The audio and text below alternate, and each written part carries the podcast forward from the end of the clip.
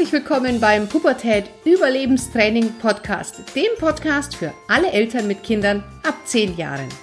Mein Name ist Kira Liebmann und bei den Pubertät Überlebenstrainings helfe ich Eltern, die Pubertät ihrer Kinder zu überstehen, ohne dabei wahnsinnig zu werden. Herzlich willkommen in unserer heutigen Podcast-Folge. Ich habe heute Julia als Gast eingeladen und freue mich wahnsinnig, dass Julia Zeit hat für uns. So, Julia ist ein junges Mädel, was ich auf einer Netzwerkveranstaltung kennengelernt habe.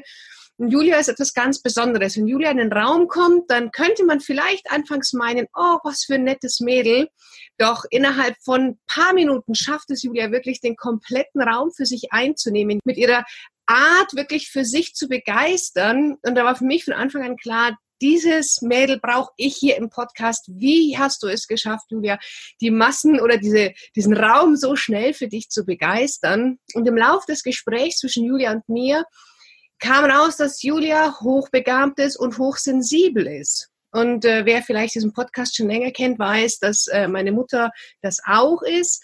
Und da war klar, okay, jetzt muss hier eine ganz, ganz tolle Podcast-Folge her. Und Julia nimmt sich heute die Zeit, mit uns darüber zu sprechen, was es denn für sie heißt, hochbegabt zu sein, hochsensibel zu sein, welche Herausforderungen der Alltag hat, wie ihre Eltern ihr helfen konnten. Über all das möchte ich mich jetzt in der nächsten Stunde mit Julia unterhalten. Und erstmal vielen, vielen Dank, dass du dir die Zeit nimmst, heute dich mit uns darüber auszutauschen. Danke dir, dass ich hier sein darf.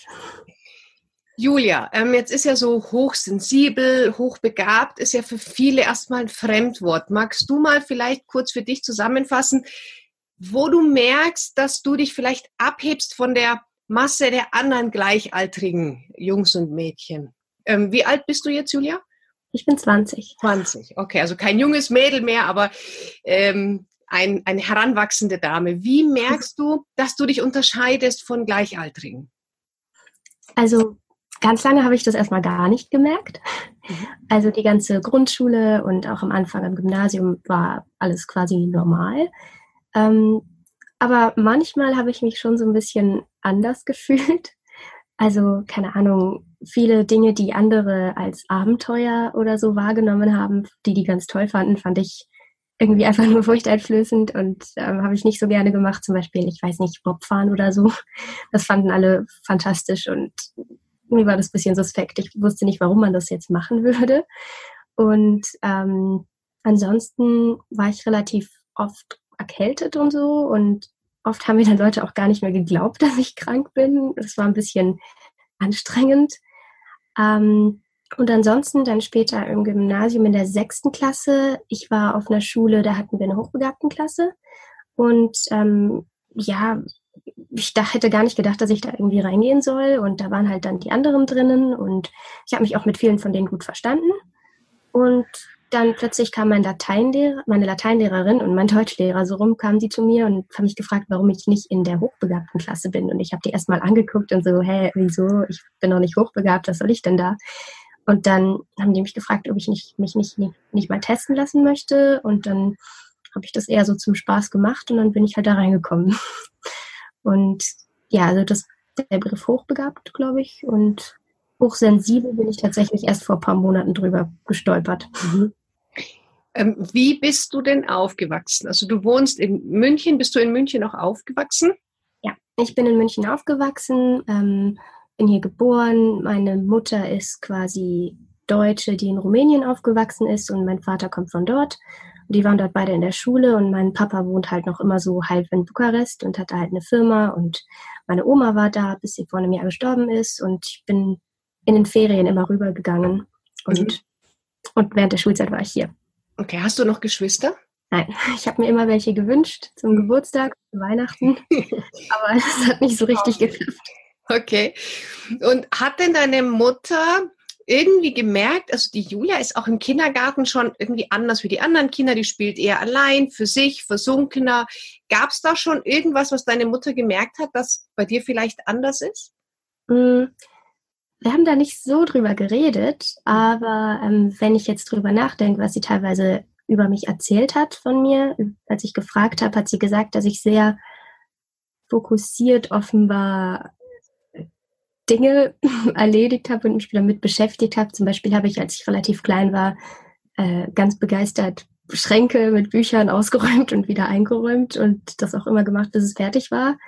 Ähm, ansonsten habe ich, glaube ich, relativ früh gesprochen und auch relativ komplexe Worte benutzt. Ähm, was das jetzt war, weiß ich nicht mehr, aber teilweise als mein Papa hatte mal einen Kreuzbandriss, ähm, war ich dann im Arztzimmer mit dabei und habe mit irgendwelchen medizinischen Begriffen um mich geworfen als, keine Ahnung, sehr kleines Kind und dass da der Arzt relativ erstaunt war. Oder, keine Ahnung, ich war scheinbar ein relativ humorvolles Kind und schon, es ging darum, dass der Papa mich irgendwie wickeln sollte und ich soll scheinbar auf dem Wickeltisch gelegen haben und gesagt haben, nein, ich bin neugierig. Und das war halt, als Bekannte da waren und mein Papa wollte halt scheinbar irgendwie, meinte die Mama damit irgendwie, ja, angeben, dass er das auch kann, obwohl er das sonst eigentlich nie macht. Und ja, das fällt mir jetzt so dazu ein. Okay. Wie war es denn, als du in die Grundschule kamst? Konntest du schneller rechnen, schreiben, lesen als die anderen? Hm, also mir persönlich ist es nicht so aufgefallen, weil ich konnte es davor halt auch nicht. Und für mich war das auch neu und ich habe das gelernt. Und ich hatte auch eine sehr, sehr liebe Grundschullehrerin, die sah aus wie Schneewittchen. Ja, selbst wenn ich mich an manchen Stellen vielleicht irgendwie ein bisschen gelangweilt hätte, hätte ich das nie gesagt, weil das einfach so Spaß gemacht hat. Mm, dann in der dritten, vierten Klasse hatten wir angefangen mit Englisch zum Beispiel. Und das, also das, das war eine Qual für mich, weil das war, ich, ich hatte halt davor schon Englisch gelernt, seit ich fünf war. Und war ich in so einer Spielgruppe. Und da hat mich die Mama reingetan, weil sie halt gearbeitet hat. Und ja, dann haben wir da so sehr, sehr, sehr langsam gelernt. Und ja, vor allem, ich habe Englisch wirklich geliebt und fand es auch super. Und dann, ja, hat es aber immer darin geendet, dass die Lehrerin nur rumgeschrien hat, gefühlt. Und ja, also das hat überhaupt keinen Spaß gemacht. Hast du, hast du das nach, Ne, so rückblickend ähm, das Gefühl gehabt, du warst unterfordert? Also hättest dir mehr Spaß gemacht, wenn du mehr hättest machen können? Ich habe ja viel gemacht. Also ich habe halt außerhalb von der Schule quasi mich ausgetobt. Mhm. Ähm, habe seit der zweiten Klasse, ich habe davor habe ich so Kindertanz gemacht, seit der Grundschule, äh, nee, seit dem Kindergarten, so, so rum. Und danach habe ich in der zweiten Klasse, haben halt die anderen Mütter beim Ballett meiner Mama gesagt, dass ich irgendwie so einen guten Körper hätte zum Tanzen und dass ich das so gut machen würde. Und dann hat sie mich auch eher so zum Spaß ähm, zur Aufnahmeprüfung von der Ballettakademie von der Hochschule für Musik und Theater München gebracht. Und ich erinnere mich da noch dran, da wurden wir so getestet, mussten so hüpfen und ähm, das, hat, das hat mir voll viel Spaß gemacht. Und dann haben die mich da genommen tatsächlich. Und dann hatte ich erst in der ich glaube, zweiten Klasse, ähm, vielleicht auch in der dritten, hatte ich jeweils zweimal die Woche Ballett. Und einmal die Woche bin ich zum Englischkurs gegangen. Und dann war ich noch im Chor. und dann war ich noch in so, einem, so einer anderen AG. Da ging es so um Turnen, Malen und Singen. Und dann ab der vierten Klasse war ich viermal die Woche im Ballett. Und das war dann schon ein bisschen heftig, weil ich war dann noch im Hort und bin dann von der Schule in den Hort, habe dort gegessen und bin dann ins Training und bin dann um vier oder fünf heimgekommen, viermal die Woche und habe dann halt angefangen, Hausaufgaben zu machen und bin dann halt teilweise todmüde in der Schule angekommen und ob ich da überfordert war oder unterfordert, ähm, hat dann, glaube ich, keinen so großen Unterschied mehr gemacht. Aber wir hatten auch richtig gute Lehrer in der Grundschule, die auch streng waren und uns auch gefördert haben. Okay. Und ähm, jetzt hast du gesagt, du hast ja sehr viel neben der Schule noch gemacht. Hättest du dir gewünscht, dass da ein bisschen mehr Zeit ist auch für dich oder hast du das gebraucht damals, dass du einfach sagst, äh, nee, ich, ich brauche das, dieses viele, ja, die vielen Reize, die vielen Angebote oder wärst du auch gern mehr für dich allein gewesen? Mm, also ich, ich, es waren ja, es gab ja auch Tage in der Woche, wo ich mich mit Freunden getroffen und gespielt habe. Wir haben ganz viel mit Schleichtieren gespielt und da ganze Welten über die Wohnzimmer aufgebaut und so. Also es war schon Zeit zum Spielen auf jeden Fall. Aber ich glaube, wenn ich, also ich weiß, viele Mädchen aus meiner Klasse haben sich immer getroffen nachmittags und haben Bombe hieß das gespielt oder so. Ich weiß bis heute nicht, wie das geht. Und ähm, da habe ich mir dann schon manchmal gewünscht, dass ich auch hingehen könnte, einfach weil es halt geholfen hätte. Ähm, mich mit denen in der Schule besser zu verstehen. Also ich habe mich gut mit ihnen verstanden, aber es war halt nicht so diese enge Freundschaft wie zwischen den anderen, weil ich einfach ja zu tun hatte und nicht so viel Zeit hatte. Ähm, Aber ja, ich würde schon sagen, also ich merke das jetzt auch nach der Schule tatsächlich, dass wenn ich, also ich habe es vor allem gemerkt, als ich Vollzeit jetzt Tanz studiert habe in London, dass ich liebe das Tanzen über alles, aber dann war ich teilweise dort von 8.30 Uhr bis, wenn da noch Vorstellungen im Gebäude war, bis 22 Uhr irgendwas und habe mich nur mit Tanz beschäftigt. Und dadurch, dass ich so viele Interessen habe, ist mir das dann irgendwie langweilig geworden, was schade ist. Aber ich merke einfach, dass eben oft auch mir gesagt wurde, ich soll mich auf eine Sache fokussieren und darin richtig gut werden und so weiter und so fort. Und das ist auch ein super Ansatz. Ich merke halt einfach ganz definitiv mittlerweile, dass er für mich nicht funktioniert, weil ich einfach auch so viele Kapazitäten habe gefühlt und dann halt eben noch, selbst wenn ich mich nur zwei Stunden die Woche noch mit dem Roten Kreuz beschäftige und noch zwei Stunden damit und damit und damit, äh, dann macht mir das Spaß. Aber wenn ich die ganze Zeit eine Sache machen soll, das ist langweilig. Also dir tut die Abwechslung gut, mal den Kopf in dem Bereich anstrengen, mal körperlich was machen, ja. mal wieder in anderen Bereichen. Okay. Das ist ganz wichtig. Okay, jetzt bist du ja dann aufs Gymnasium gegangen wahrscheinlich nämlich ja. nach der Grundschule. Und bist du diese hochbegabten Klasse, gab es die von Anfang an? Also hat der Lehrer gleich in der fünften, sechsten gesagt, äh, schau dir das doch an oder kam das erst später? Also die in der fünften Klasse waren wir alle zusammen. Aber also das ist also das ist das Maria Theresia Gymnasium in München. Das war, die haben ja auch normale Klassen und ich bin da gar nicht wegen der hochbegabten Klasse hin, sondern ja noch mit einer Mutter von einer anderen Freundin waren meine waren eben die Mütter haben sich Schulen angeguckt und waren auch beim humanistischen Gymnasium und haben gesagt, um Gottes Willen, Griechisch und Latein, das wäre ja nicht, nicht so toll wahrscheinlich. Und am MTG waren halt so tolle Lehrer bei der Einführungsveranstaltung. Und ja, ich glaube, man muss schon auch sagen, dass halt viele gute Lehrer, denke ich mal, auch dort hin, ich weiß nicht, ich kann es mir halt nur so vorstellen, dorthin getan werden, weil vor allem, wenn du halt so viele schlaue Kinder da hast und dann halt Lehrer, die halt irgendwie nicht so gut sind, die werden, glaube ich, ziemlich fertig gemacht dann. Ähm, das hatten wir einmal, das, das, war nicht so schön mit so einer Referendarin, die wir alle überhaupt nicht respektiert haben, leider. Ähm, Im Nachhinein tut es mir auch leid, aber ja, war halt damals so. Und ähm, das hat der, das hat denen so gut gefallen, dass sie gesagt haben, okay, gut, die Kinder auf die Schule. Und ähm, dann waren wir halt in der fünften Klasse. In der sechsten ist meine Freundin in die Hochbegabtenklasse gegangen, weil von der fünften auf die sechste haben die Tests stattgefunden. Und ähm, ich habe das, also mich hat das überhaupt nicht tangiert. Ich habe gesagt, ich nehme Latein und gucke dann später weiter. Und dann war ich eben in der sechsten Klasse in Latein und Latein ist mir auch so einfach gefallen und ähm, vor allem, weil ich auch Rumänisch spreche. Und Mathe war auch echt einfach und so. Und in Deutsch habe ich ganz viele Geschichten geschrieben. Also ich habe den Deutschunterricht gemacht, aber ich habe auch immer Geschichten geschrieben. Ich glaube teilweise im Deutschunterricht und angefangen Romane zu schreiben und ich weiß, bei dem einen habe ich sogar irgendwie 20 Kapitel oder so. Da muss ich mal, den habe ich neulich wieder gefunden beim Aufräumen, muss ich mal weiterschreiben, der ist gar nicht so schlecht. Ähm, und ja, dann kam eben dieser Deutschlehrer zu mir und meinte, meinte so, was machst du eigentlich hier? Und ich so, hä, verstehe ich nicht. Und auch die Lateinlehrerin, weil das waren, glaube ich, auch die zwei Fächer, wo ich halt ziemlich gut drin war.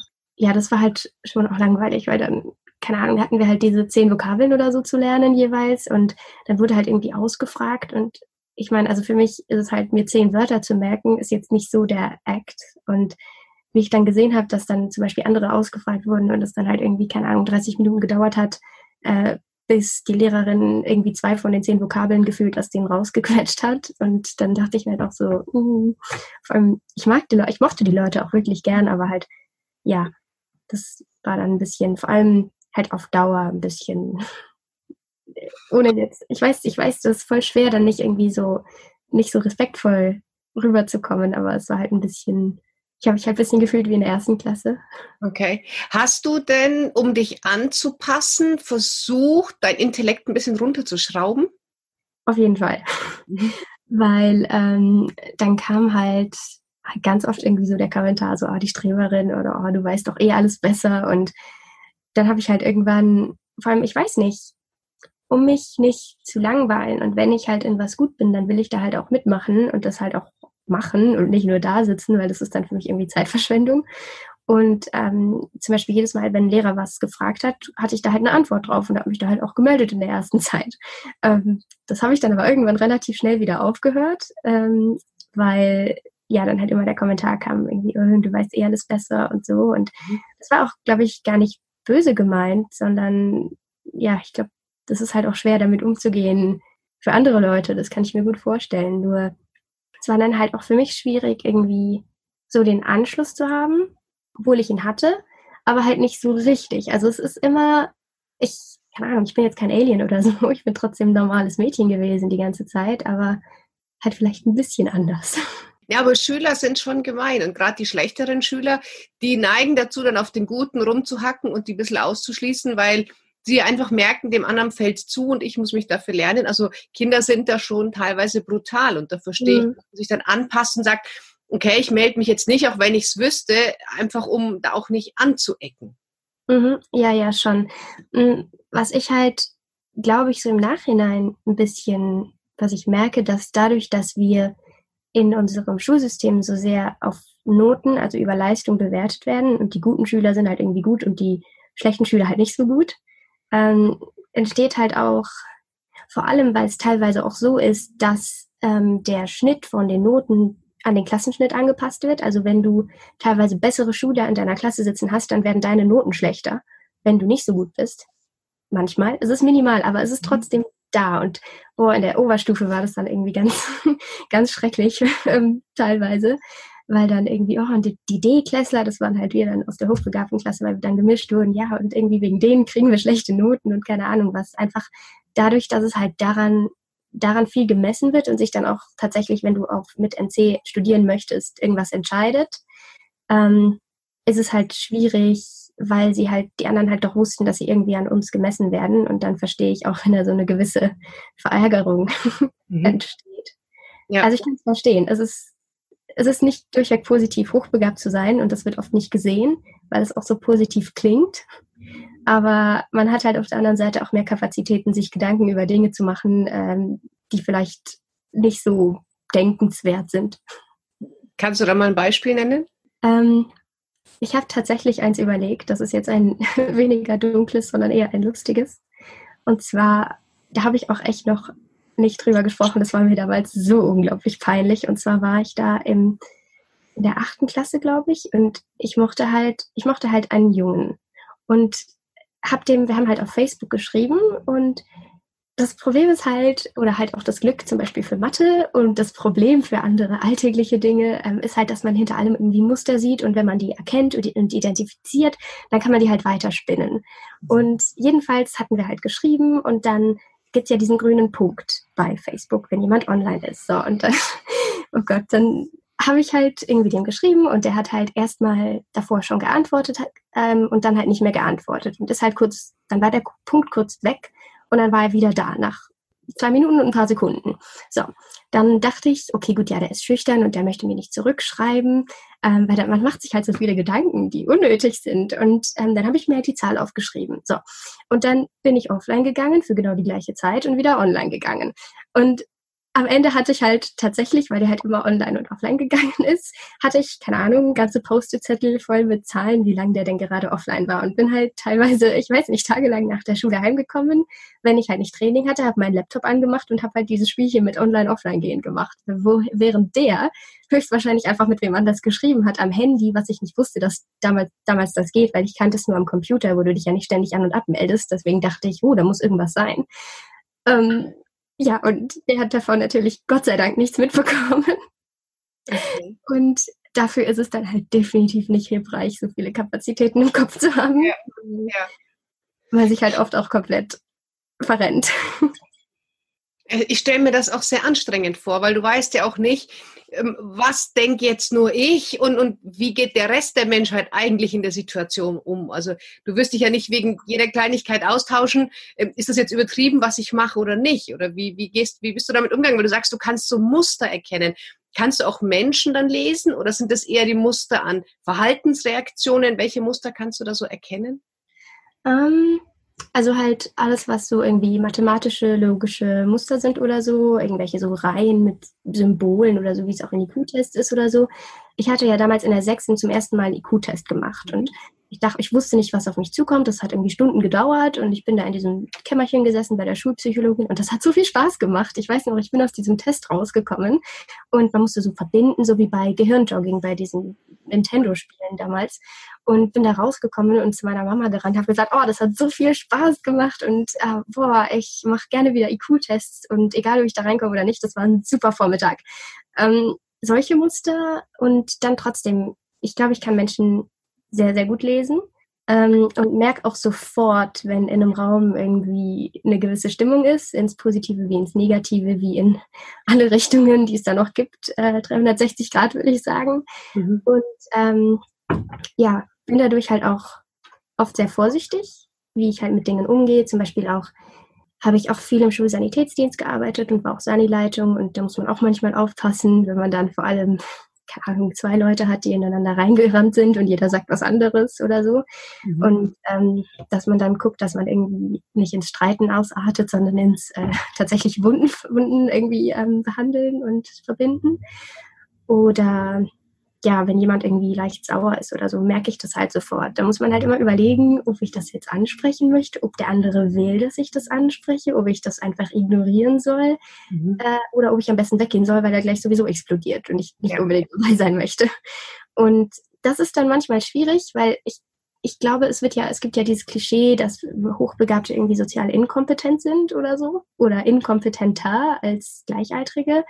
Ähm, und ich meine natürlich, wenn ich jetzt in einer Gruppe Leute bin und die erstmal halt analysiere und gucke, okay, wer ist der irgendwie so der Chef der Gruppe, wer, was haben die für Funktionen?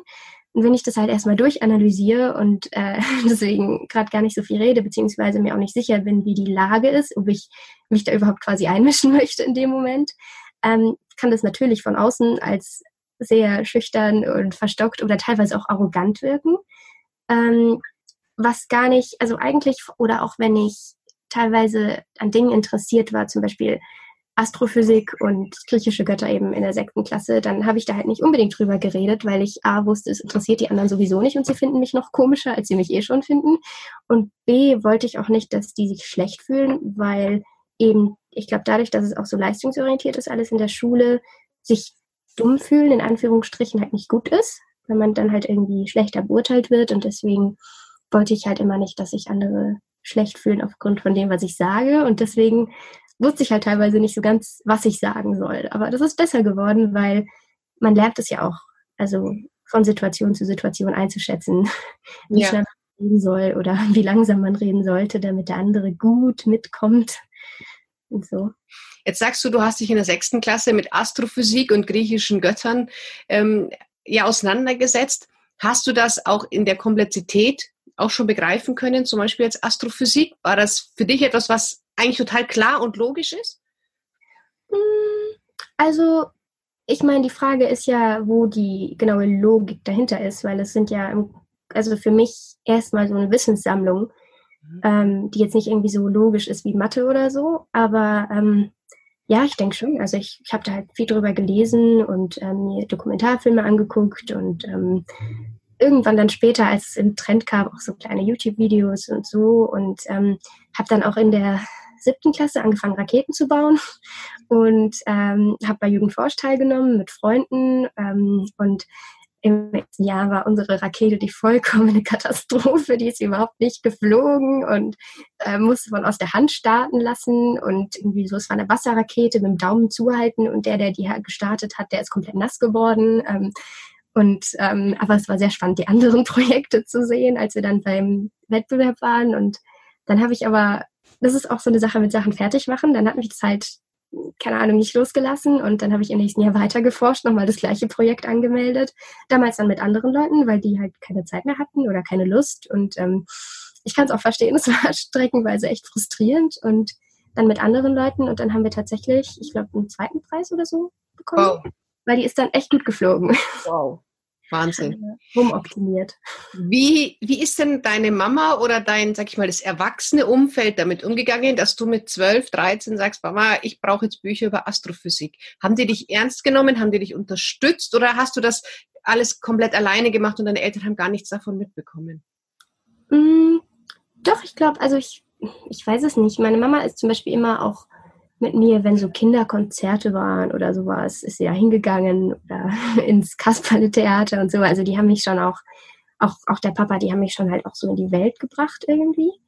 Ähm, und wir sind halt immer zur Stadtbibliothek gegangen und ich habe halt CDs, Hörbücher ausgeliehen. Ich habe ganz viel gehört. Ich habe nie gelesen. Ich fand das furchtbar und im Nachhinein tatsächlich erst in der elften Klasse hat sich herausgestellt, dass ich auch ähm, eine Leseschwäche habe mhm. und ähm, auch relativ, also im Vergleich, was es da sonst so gibt, relativ ja, schwerwiegende, sage ich mal. Und habe dann auch mehr Zeit bekommen, so für Lesetexte in Schulaufgaben und so, was echt also nötig war auf einem gewissen Punkt. Ähm, und ich habe dann am Anfang habe ich halt glaube ich eher so Kinder-CDs gehört und dann irgendwann gab es halt so rein Abenteuerwissen und ich weiß nicht was über Polarexpeditionen und Ägypten, da hatte ich auch eine Phase, da kannte ich auch alle äh, Götter und Pharaonen und was sie sonst noch so hatten. Ähm, man vergisst es auch, aber ich habe dann teilweise so Hefte angelegt und da eben alles eingeklebt und dann waren wir im ägyptischen Museum und da habe ich mir dann alles rausgeschrieben, jede Tafel durchgelesen, Notizen gemacht. Das habe ich auch schon in der Grundschule gemacht, als wir bei der Feuerwehr waren zum Beispiel oder bei ähm, in der Kläranlage oder einmal waren wir im, ich glaube am in Mangfalltal oder so hieß das, wo die ähm, Stadtwerke München das Wasser mhm. lagern und da habe ich aber auch immer alles, was der Führungsmensch gesagt hat, mitgeschrieben. ähm, und da ganz witzige Notizen so von so einem Zeitklässler. Und ja, dann habe ich halt immer mehr solche Sachen ausgeliehen und aber auch Kindergeschichten. Die höre ich auch tatsächlich immer noch teilweise, weil das halt also entspannend ist, wenn was halt komplex genug ist, dass ich nicht einschlafe oder abschalte, aber einfach genug, dass es halt mir so eine Pause gibt von meinen vielen Gedanken. Ja, das glaube ich dir, dass das, da hat dein Gehirn mal Pause. Ne, wenn mhm. du Kindergeschichten hörst. Ja. Also, ich weiß, äh, meine Mama, die hat, also ich konnte mit zwölf alle griechischen, alle ägyptischen und alle Götter der Wikinger, weil das tatsächlich auch die Lektüren waren, die für meine Mutter in dem Alter so faszinierend war, dass sie mhm. dachte, für uns Kinder ist es genauso interessant. Ähm, und ich finde das tatsächlich als Kind schon interessant, aber du hast diesen Zugang ja von dir selber geraus. Also du wolltest das jetzt wissen und sagen, okay, ich möchte jetzt die griechischen Götter und die griechischen Sagen lesen und das ist was, was mich interessiert. Hast du das denn auch soweit behalten dann oder was du gehört hast an den CDs oder war das, okay, jetzt weiß ich's und dann hast du es aber irgendwann wieder vergessen oder hast du das alles abgespeichert? Also das ist ja lange her. ähm, in der zweiten Klasse habe ich die, glaube ich, also habe ich so ein, ähm, eine CD hatte ich, glaube ich, Jason und Medea war das die Geschichte. Und das fand ich dann so spannend, dass ich die anderen auch noch hören wollte quasi. Mhm. Und ähm, ich weiß noch, also auf jeden Fall so bis in die, also bis in die sechste Klasse wusste ich es auf jeden Fall noch, weil wir da haben wir die griechischen Götter wieder durchgenommen in der Schule und ähm, da hatte ich die alle noch parat. Ähm, jetzt, also wenn ich drüber nachdenke, weiß ich die, glaube ich, schon noch. Also das ist alles irgendwo, ich denke immer, ich weiß das nicht mehr und dann irgendwie kommt es doch, ist es doch irgendwie da, mhm. was manchmal so ein bisschen scary ist. Zum Beispiel weiß ich auch, also was lustig ist, ich kann mir so unnötige Details echt gut merken. Und wir hatten mal so einen Leichtathletik-Test in der Schule, einen geschriebenen Test. Und ich habe das überhaupt nicht gelesen, das Skript, was so 15 Seiten lang war, weil ich die Note nicht mehr gebraucht habe. Ich habe mir das in der Oberstufe vorher ausgerechnet, was ich nicht mehr einbringen muss, um dann gar nicht mehr zu lernen, ähm, was auch nicht so das Ziel vom System war. Aber ja, es hat geklappt für mich. Und ähm, habe das dann halt durchgelesen und mich im Grunde darüber lustig gemacht, wie detailliert die Angaben sind, so dass es eigentlich nicht interessiert, dass das Knie im Winkel von 90 Grad sein muss beim Start vom Sprint und dass es eigentlich auch echt uninteressant ist, dass der Radius beim, keine Ahnung, beim Hammerwerfen äh, 5,318 oder so war das Meter war. Ähm, und habe das halt, keine Ahnung, fünf Minuten mich darüber lustig gemacht vor dem Test und dann kamen halt irgendwie genau die Sachen dran und am Ende war ich halt eine der wenigen, die halt 15 Punkte hatte und die anderen hatten das halt wirklich gelernt und das hat mir voll leid getan, vor allem weil ich es eh nicht gebraucht hatte. Mhm. Ähm, ja, manchmal bleiben so Sachen hängen, die ich gar nicht will, dass hängen bleiben. Mhm. Kommen wir nochmal ganz kurz zurück zu dem IQ-Test, sechste Klasse. Was kam raus? Weiß ich nicht. Ach so. Ich muss es wissen. Okay. Also, ich weiß nicht. Ich fand das irgendwie unnötig zu wissen, weil wir halt schon so viel in Zahlen irgendwie gemessen, sage ich mal in Anführungsstrichen, böse wurden in der Schule und ich dann auch nicht noch eine persönliche Zahl für meinen IQ brauche, die ich jetzt irgendwie weiß oder weil dann, keine Ahnung, teilweise gab es halt, wurde man halt gefragt oder so von denen aus der anderen Klasse, die halt teilweise auch den Test gemacht haben und irgendwie es nicht geschafft haben. Und ich wollte das nicht wissen, ich fand das nicht wichtig. Mhm, okay. Und dann ab, ab, ab der sechsten Klasse warst du dann in der hochbegabten Klasse, oder? Genau, bis zur zehnten. Okay. Ähm, jetzt, bevor wir darauf eingehen, noch eine Frage. Du hast gesagt, du hast eine Leseschwäche, du hast aber sehr viel Roman geschrieben. Wie passt das denn dann zusammen? Also woher wusstest du dann, wie man die Worte schreibt, wenn du nicht so gerne und viel gelesen hast? Es ist tatsächlich eine isolierte Leseschwäche und im Rechtschreiben bin ich äh, überdurchschnittlich begabt oder so. Das habe ich dann nachher bei einem Psychiater nochmal testen lassen müssen, eben weil ich meinem Deutschlehrer gesagt habe, also Entschuldigung, ich weiß nicht, was das ist, aber die anderen sind fertig mit dem Lesen und ich habe ein Drittel vom Text gelesen und dann wurde ich oft, also ich habe das auch echt gut versteckt und ähm, wurde oft über einen Text ausgefragt, den wir gelesen hatten. Und ich habe halt ein Drittel vom Text gelesen und wusste die Fragen halt perfekt. Und die anderen habe ich irgendwas geraten und hatte dann halt am Ende eine drei. Mhm. Also es war nicht so schlimm, dass es irgendwer gemerkt hätte. Ähm, ich habe es halt gemerkt, aber wollte nichts sagen. Ja. Ähm, oder habe meine Brille vergessen, wenn ich was vorlesen sollte, ähm, weshalb ich dann nicht immer so drumherum reden konnte. Aber ja, es ist auch so gewesen, dass ich mit vielen Rechtschreibfehlern geschrieben habe in der sechsten. Vor allem, also wenn ich nicht für die Schule Aufsätze, also die tatsächlich korrigiert wurden, geschrieben habe. Ähm, und dann meinte, also ich habe die teilweise auch meinem Deutschlehrer zum Lesen gegeben, eben zum drüberlesen, ob es halt schlüssig ist und so. Und ähm, das war dann auch das, was mich tatsächlich im Deutschunterricht, was ich spannend fand, weil ich halt immer wusste, ich krieg von dem zwei korrigierte Seiten oder sowas von meiner Geschichte wieder und kann die überarbeiten und was weiß ich. Also gar nicht so der Deutschunterricht an sich, aber es waren halt auch immer, vor allem in den Jahren danach, halt immer Lehrer da, die irgendwie, ja, oder generell Menschen, vor allem eher erwachsene Menschen, die halt mich da gefördert haben quasi. Aber ich hatte auch immer Freunde in meinem Alter. Mhm. Und ja. was war denn jetzt ab der sechsten Klasse im Unterricht anders? Also zum einen warst du ja jetzt Teil einer Gruppe, die alle ähm, so getickt haben wie du, aber was war denn am Unterricht anders und was war an der Klassengemeinschaft anders an einer hochbegabten Klasse? Oder wart ihr irgendwie so die Nerdklasse und, und ihr wart dann eher nur für euch? Oder hat sich das auch gemischt mit den anderen Schülern? Also das Konzept vom MTG war halt, ähm, dass wir Stufenfahrten gemacht haben. Mhm. Wir sind jedes Jahr haben wir eine Stufenfahrt gemacht und waren in Kent und haben einen Sprachkurs gemacht oder im Skilager oder sonst wo jedes Jahr und halt immer die der ganze Jahrgang. Was, glaube ich, ein bisschen schwer zu koordinieren war, kann ich mir im Nachhinein vorstellen. Aber das war super, weil wir eben gemischt waren auf den Fahrten immer. Ähm, und so, vor allem dadurch, dass wir in der Oberstufe dann wieder zusammengekommen sind, ähm, war das auch gut, weil dann die Kontakte irgendwie schon da waren. Ähm, es ist schon so, dass es halt manche Leute aus den anderen Klassen gab, die halt gesagt haben, ja, irgendwie die, die Streberklasse oder die D-Klasse.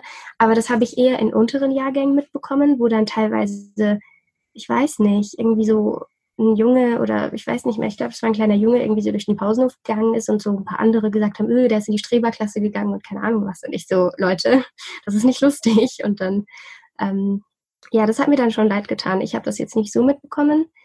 Ähm, wir sind ich meine, es ist ja auch jede Klasse anders, weil andere, andere Leute drin sind. Auch in den hochbegabten Klassen ist ja eine im Jahrgang.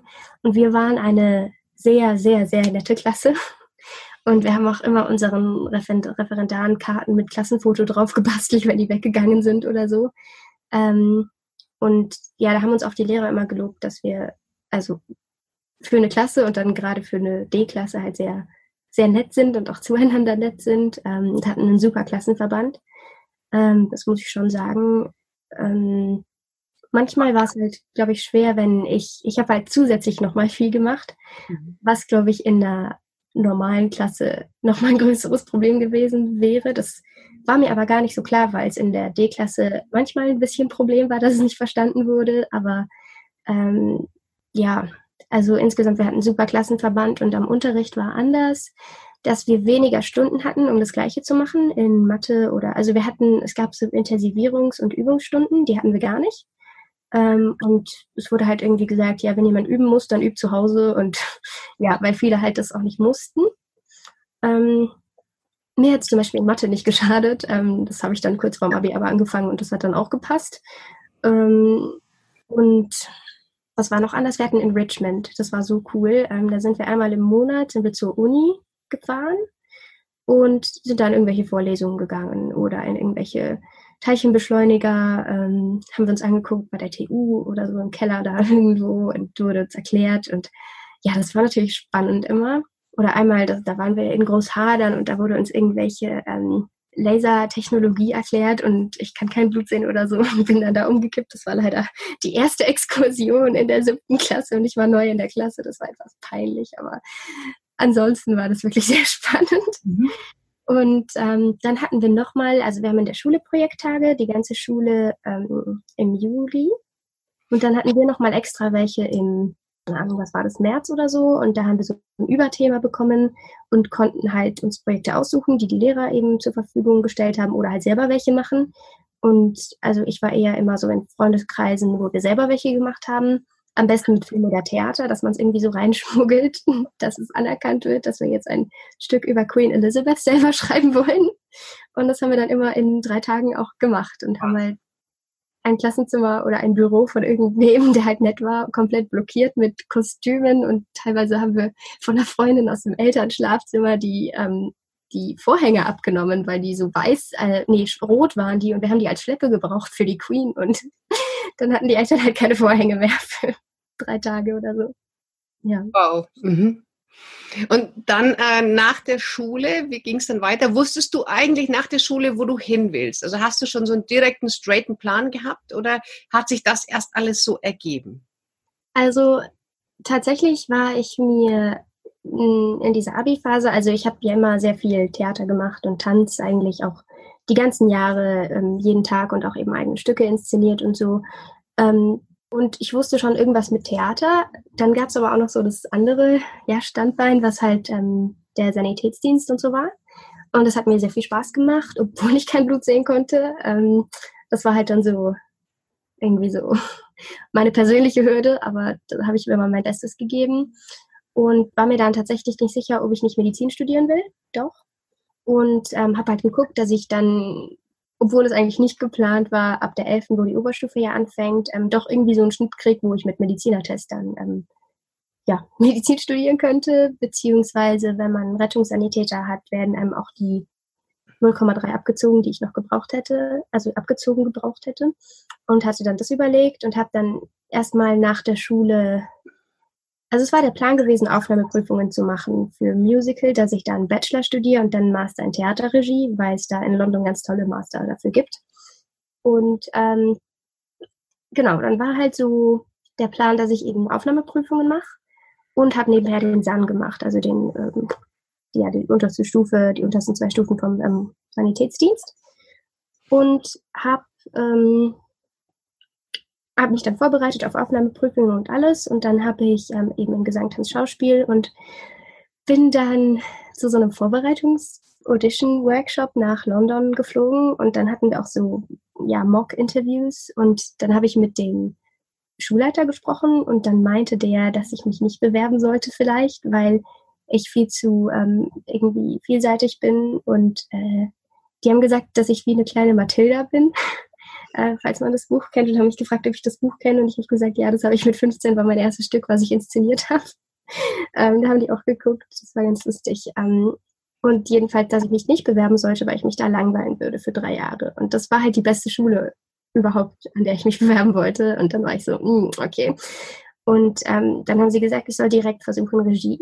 Ähm, aber da gibt's halt nur sehr wenige, also Bachelorstudiengänge oder halt in Deutschland, dass sie dann irgendwie einen oder zwei oder keinen nehmen. Und ich wollte auch nicht unbedingt hier in Deutschland studieren. Und dann habe ich ähm, in der Zeitung, als wir heimgekommen sind, äh, haben wir gesehen, dass Fuck Goethe als Musical nach München kommt. Und dann stand da der Name vom Regisseur und dann habe ich dem auf Facebook geschrieben und gefragt, ob er noch eine Assistenz braucht. Und ähm, dann hat er mir tatsächlich das äh, Stellenausschreiben geschickt und ich habe mich beworben und dann war ich beim Vorstellungsgespräch und so weiter und habe das bekommen.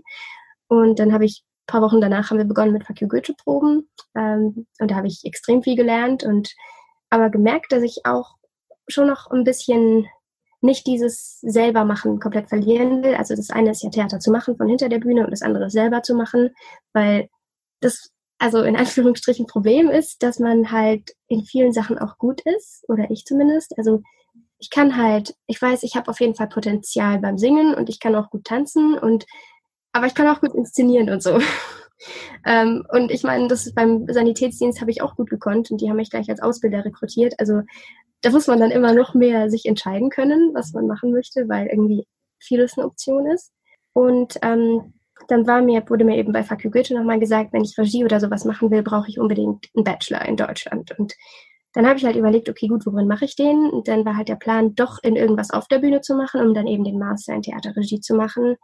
Und dann habe ich mich beworben für Musical und ähm, Contemporary Dance und wurde da auch bei beidem an verschiedenen Schulen genommen, was ich nicht erwartet hatte eigentlich. Und ähm, dann habe ich mich für Contemporary Dance entschieden, weil man da auch Choreografie und so macht, was eher so mehr auch hinter der Bühne ist und mehr so akademisch irgendwo oder so Kopfsache und dachte, da werde ich mich dann nicht so langweilen. Und mhm. dann habe ich das angefangen und ähm, jetzt eben im September und das Training war super, aber alles Akademische war also für mich persönlich echt langsam.